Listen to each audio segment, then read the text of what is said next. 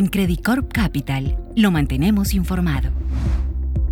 La aprobación del estímulo fiscal de Estados Unidos por 1.9 billones de dólares, equivalentes a cerca de 9 puntos del PIB norteamericano, sin duda se constituye en una muy buena noticia para la economía mundial. Hace tan solo algunas semanas el Fondo Monetario Internacional había revisado al alza el crecimiento mundial en tres décimas a 5.5% para este año, desde la fuerte caída del 2020 de 3.5%.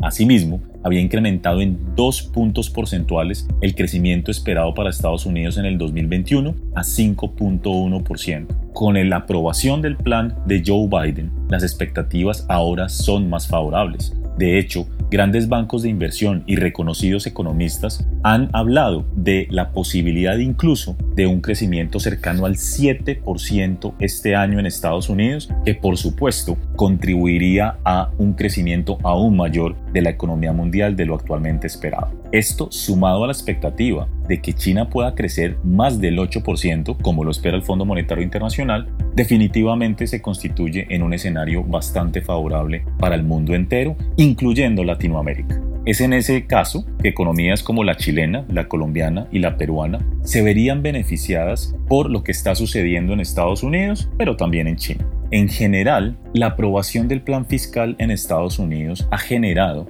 un incremento significativo en los precios de los commodities, lo cual hemos visto particularmente reflejados en los precios del cobre, algunos otros metales y también del petróleo. Debemos recordar que cerca de un 50% de las exportaciones de Chile y de Perú corresponden a metales, mientras que en el caso de Colombia más del 30% corresponden a petróleo, por lo que el reciente incremento de los precios de estos commodities favorecen de manera importante a estas economías. Hemos hecho estimaciones que sugieren que el reciente incremento de los precios del cobre en particular podrían agregar casi un punto porcentual entero de crecimiento adicional tanto a Chile como a Perú en los próximos cuatro o cinco trimestres, mientras que en el caso de Colombia, el reciente incremento del precio del petróleo podría favorecer la economía colombiana en cerca de medio punto porcentual adicional este año.